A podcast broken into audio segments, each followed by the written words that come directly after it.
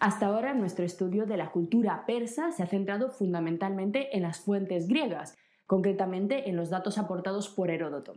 Dentro de poco, en las siguientes sesiones, veremos también el punto de vista de Esquilo y Genofonte, pero ahora cabe preguntarse por las fuentes propiamente persas. ¿Es que no tenemos ningún dato, ningún vestigio original?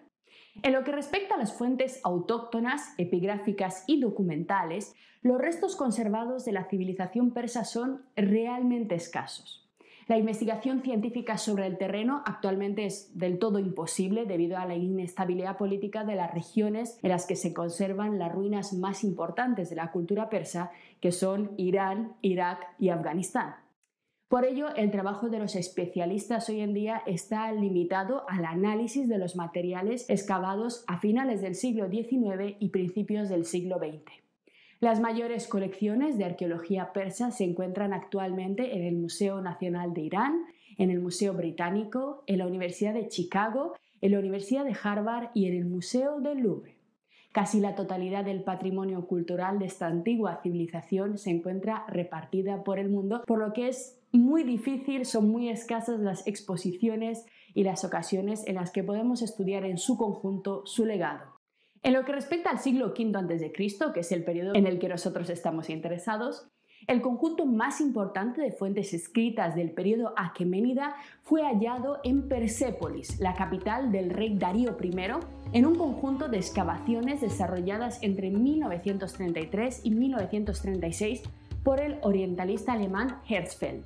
Además del importante legado arquitectónico que este arqueólogo desenterró de las arenas del desierto iraní, Aquí podéis ver las hermosas ruinas del Palacio de Darío con sus impresionantes columnas con toros y grifos. Herzfeld encontró también los restos de dos archivos que sumaban en conjunto en total unas 30.000 tablillas de arcilla escritas en el amita, arameo, acadio y griego este es otro ejemplo de la apropiación cultural persa, porque todas estas lenguas fueron usadas simultáneamente en su administración y casi todas las inscripciones que encontramos son bilingües o trilingües. Una idea que de solo planteársela le habría dado un infarto a un griego. En fin.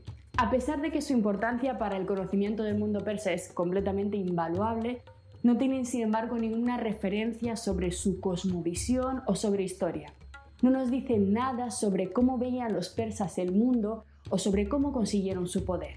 Los expertos hoy en día siguen trabajando sobre ellas porque la gran mayoría no han sido todavía traducidas, así que a lo mejor en el futuro nos llegamos a alguna sorpresa, pero de momento no hay mucha información que a nosotros nos interese por el sentido y la dirección de nuestro curso. No la hay, al menos al estilo de Heródoto, ¿no? con esos detalles tan jugosos. Son solamente datos administrativos. La segunda fuente propiamente persa de gran importancia está conformada por un conjunto reducido pero enormemente relevante de inscripciones monumentales grabadas en paredes de roca a lo largo de distintos puntos clave de las regiones del imperio. La más importante de ellas es la famosa inscripción de Behistun, cuyo contenido leeremos y analizaremos en las sesiones que vamos a dedicar al rey persa Darío. Destacan también como fuentes importantes los textos grabados en las paredes de las montañas en las que fueron excavadas las tumbas de Darío I, Jerjes, Artajerjes y Darío II al noroeste de Persépolis. Se trata de tumbas, como podéis ver, construidas al más puro estilo de los hipogeos egipcios, con una decoración exterior que además nos recuerda muchísimo al arte griego y una vez más se hace presente el mestizaje cultural persa.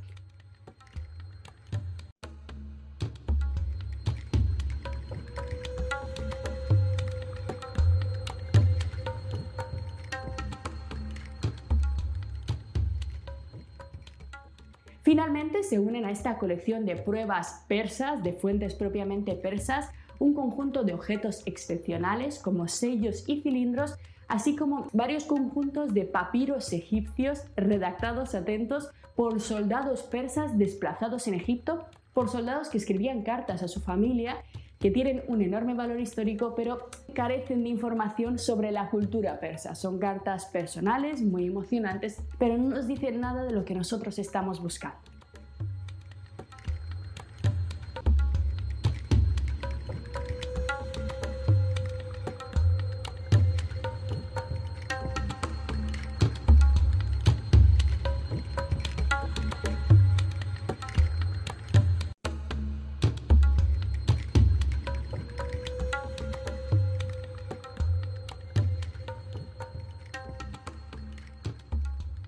Pues siendo estas las principales fuentes para el conocimiento científico contemporáneo de la cultura persa, ¿qué sabemos con certeza acerca de este gran imperio?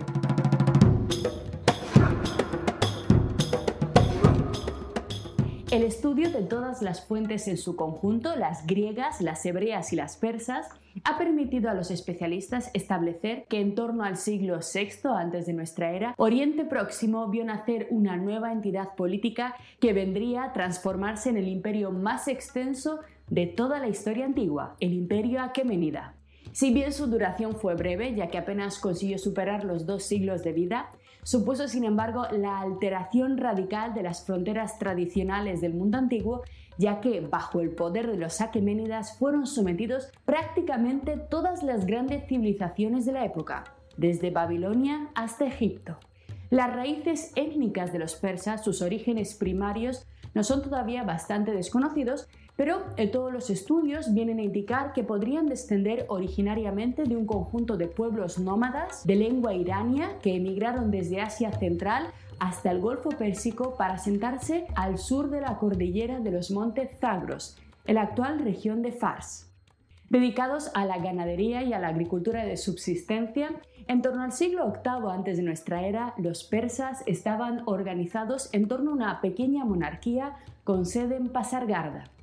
El reino de los persas era entonces un diminuto territorio rodeado por un vasto imperio que controlaba, como podéis ver, la mayor parte de la región. Su nombre, Media. Los medos eran en esos días, por tanto, los señores de los persas. Sin embargo, esta situación cambiaría para siempre en torno al año 550 antes de nuestra era, cuando Media comenzó a entrar en un periodo de decadencia económica e institucional. Una larga lista de monarcas, de, dirigentes ineptos, provocó un lento declive y el desmoronamiento de su próspera economía basada en el control de las rutas comerciales entre Asia y el Mediterráneo. Esta circunstancia fue aprovechada por el joven rey persa Ciro, quien, a lo loco completamente, decidió intentar una invasión militar del territorio medo. Este pequeño reino persa intentó hacerse con todo el vasto territorio de los medos. Su pretensión, que inicialmente era una completa locura, al final resultó ser todo un éxito y Ekbatana, la capital de Media, se convirtió en la nueva sede de la monarquía persa. De forma completamente inesperada, un pequeño reino de ganaderos se hizo con el inmenso territorio de los medos.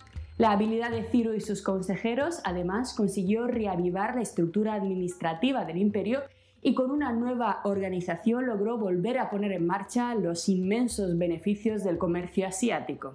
Y alcanzada su primera victoria, Ciro decidió seguir expandiendo su imperio, esta vez atacando al gran aliado de los medos, Lidia. Situada a orillas del Mediterráneo, Lidia era el punto de conexión principal entre Asia y Europa. En sus ciudades portuarias se hacían verdaderas fortunas con la venta de los exóticos productos orientales, así como la importación de los frutos del Mediterráneo. La anterior toma de Media por los persas había cortado completamente las conexiones comerciales de los lidios, que completamente aislados se rindieron a Ciro sin apenas resistencia en el año 547 antes de nuestra era.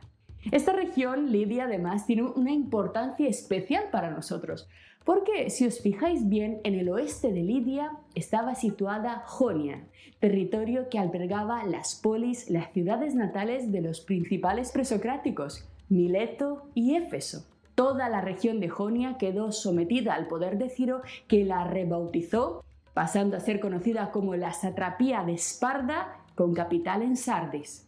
Y fue precisamente en este punto, en la nueva frontera entre los Aqueménidas y la Hélade, donde colisionaron el mundo de los persas y el mundo de los griegos.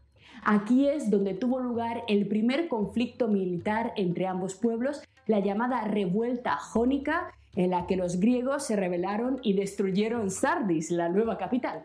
Pero bueno, todo esto lo vamos a ver con detalle un poquito más adelante cuando nos centremos en las guerras médicas porque el éxito de estas dos grandísimas campañas, el sometimiento de Media y la caída de Lidia, llevó la fama de Ciro a todos los rincones del mundo conocido, forjándole una imagen de conquistador invicto por la que adquirió el sobrenombre del Grande. Desde entonces sería conocido en la historia como Ciro II el Grande. Una fama en absoluto inmerecida, ya que en el año 539 a.C., el ejército persa, continuando con su sed de conquistas y de expansión, se abalanzó sobre Babilonia, haciéndose con el control de una de las civilizaciones más antiguas y más emblemáticas de la época. Poco después, Ciro avanzó para hacerse también con la totalidad de los territorios de Siria y Judea. Fijaros qué extensión territorial, fijaros qué inmensidad de reino. Por eso fue el imperio más grande, el más extenso de toda la antigüedad.